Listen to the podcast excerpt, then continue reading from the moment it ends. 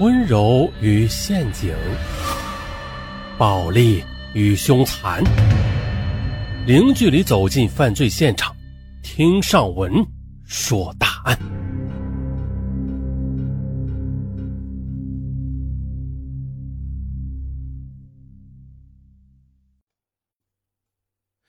和已婚上司谈恋爱啊，结果会如何呀？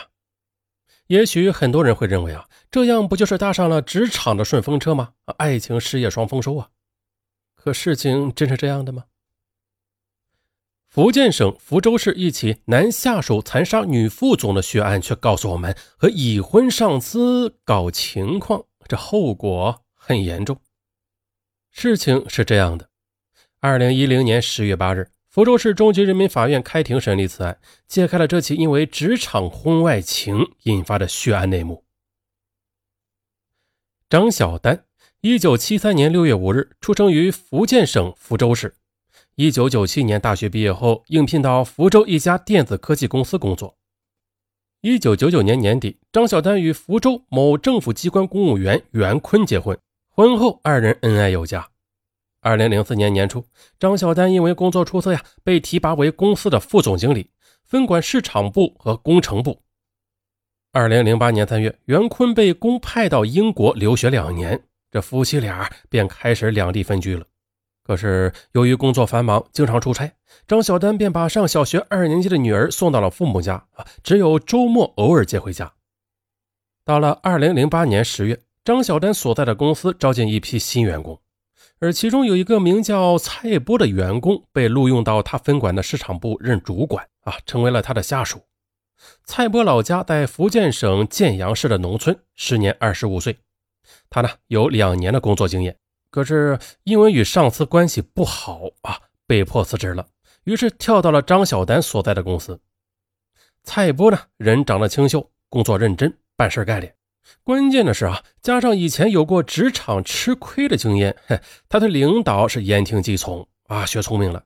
这一下啊深得张小丹的器重。时日一久，他不但工作上的事情乐于交给蔡波办理，一些私事啊也经常找他帮忙。张小丹虽然年过三十了，已是一个孩子的母亲，但她身材娇柔啊，皮肤白皙，颇有呃熟女的魅力。那时间久了，蔡波不仅偷偷的对这个女上司产生了爱慕之心。二零零九年四月十，刚好是公司发工资的日子。那天下午的，蔡波突然听到同事王平因为奖金的事在张小丹那间办公室里大吵大闹。其实蔡波知道了，王平因为同公司的女友违反制度被辞退啊，一直对张小丹心怀不满啊，一有机会啊就借题发挥。吵到最后，王平更是口无遮拦的大骂道：“啊，你有什么了不起的？你不就是仗着几分姿色才有今天的地位吗？”接着又是一连串的粗话，骂着张小丹那是泪眼婆娑。接着等到同事们都下班走后，蔡波走进张小丹的办公室，见他梨花带雨的样子，啊，顿生怜爱之心，递上一杯水，安慰道：“王平是个不讲理的人，你别放在心上。要不我今天请你吃饭，啊，帮你散个心吧。”嗯，张小丹想。回到家里也是一个人待着啊，难免会更难受，便答应了。可是呢，那天吃完晚饭之后，那蔡波见张小丹还是闷闷不乐，又提去酒吧喝酒吧。啊，行，二人便来到了五四路附近的阿伦酒吧。因为心情很不好啊，张小丹喝的是酩酊大醉，蔡波只好把他送回家。见他家里没有其他人，蔡波不放心，便把他扶到客厅的沙发上躺下，自己则坐在一旁守着。夜深人静。独自守着一个醉酒的漂亮少妇，蔡波不由得心猿意马起来。恰好的凌晨两点多，张小丹醒来了，他眼光迷离，对一旁的蔡波说：“嗯，这里有点冷，你把我扶到床上去吧。”蔡波便扶着他走进卧室。可是啊，随着身体的接触，他越发的意乱情迷起来，啊，将张小丹那也是越搂越紧。也许是因为丈夫长期不在身边吧，再加上酒精的刺激，张小丹也没有推脱。啊，终于的，二人便紧紧的拥抱在一起，倒在了床上。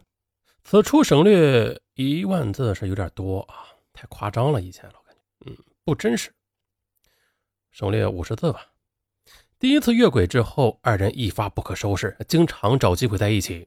而其实蔡波已经有女朋友了，他女朋友名叫钟思琪。是蔡波以前公司的同事，因为钟思琪和他表妹住在一起，蔡波这才得以屡屡的住在张小丹家里过夜。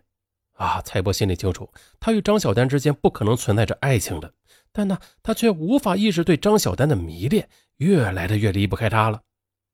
二零零九年六月四日晚上，蔡波再次来到张小丹家里，两人一番激情之后，家里的电话响了起来。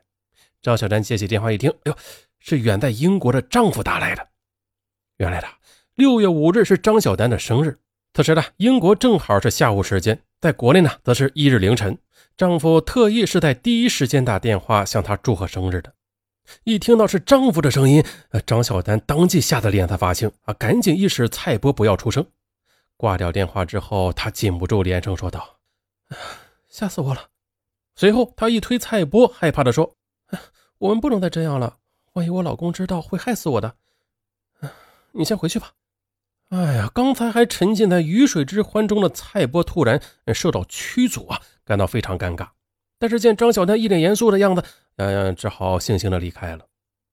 第二天上午九点多，正在公司上班的张小丹，他突然收到快递公司送来的一大束鲜花，里边还夹带着一封贺信：“亲爱的丹，我远在国外，没有办法和你一起过今年的生日。啊，当你收到鲜花时，就当是我来到了你身边吧。祝你生日快乐，爱你的老公。”张小丹百感交集，丈夫远在国外，但是却依然记得为自己庆祝生日，而自己呢，在生日的前一天晚上还背叛了他。想到这儿，她心里有了一种强烈的内疚感，啊，自责不已。而蔡波得知那天是他的生日，也有意的想表现一下。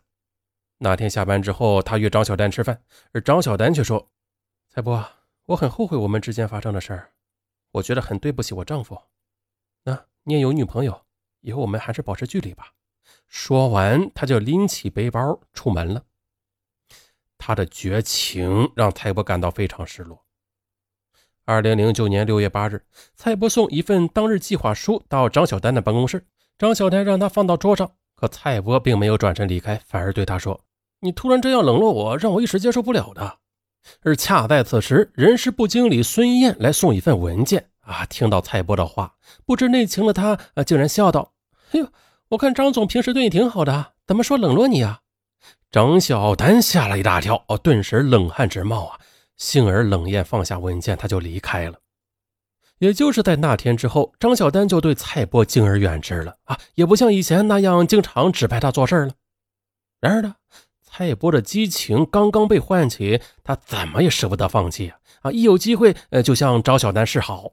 这让张小丹十分惶恐。每次看到蔡波与别的同事说笑，他总是非常紧张，常常背地里打听蔡波在跟他们聊些什么呀。为了解除这个潜在的威胁，他开始有意的在工作上对蔡波进行挑剔，希望以此让他辞职。后来呢，在案件的调查过程中，据人事部经理孙燕透露，张小丹曾经几次提到蔡波不够踏实、不好管理，想让他自动辞职。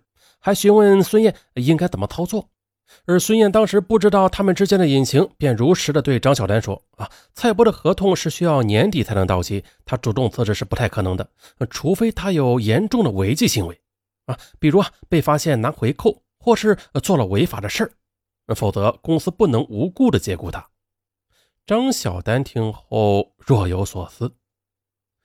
二零零九年七月初的一天，公司要进一批电子元件。张小丹一反常态啊，主动把这个采购任务交给了蔡波，并让他去一家经营这种电子元件的公司了解价格。蔡波以为张小丹这么做是想与自己缓和关系啊，十分开心呢。当天下午，他就去那家公司洽谈了。对方开出的价格与市场行情不相上下，还主动提出给蔡波百分之七的回扣。蔡波见状，坚信张小丹与这家公司有幕后交易。啊，为了讨张小丹欢心，自己也捞一笔好处费啊！他很快的就办成此事，并且接受了对方公司的三千五百元的回扣款。可是，正当蔡波暗自得意之际啊，七月中旬的一天，人事部经理孙燕突然找他去谈话，说是呃，有人举报他收取回扣啊，并且已经证实了。孙燕又说呀。公司原本是想报案的，但是你们张总为你说情，让你退赔，然后自动辞职啊，就不追究你的责任了。蔡波无奈了，只得退赔再离职。辞职之后，蔡波是越想越窝囊。嗯，自己收取回扣的事怎么会被公司发现呢？他隐隐觉得是张小丹有意为之的。郁闷之下，他把女友钟思琪约到咖啡厅里吃饭。期间呢，失落的他感慨地说：“我真的好想结婚呢。”钟思琪却说：“没房子怎么结婚呢？你现在连买房的首付款都没有，还失业，还谈什么结婚？可笑！”蔡波呀，他原本是想从女朋友那里得到安慰的，可没想到。哎那天晚上回到宿舍，他辗转难眠，想到张小丹对自己的无情，这一个恶毒的念头突然冒了出来啊！找他要一笔钱，弥补自己的损失，这样自己也就可以买房，呃，和女友结婚了。嗯，好主意。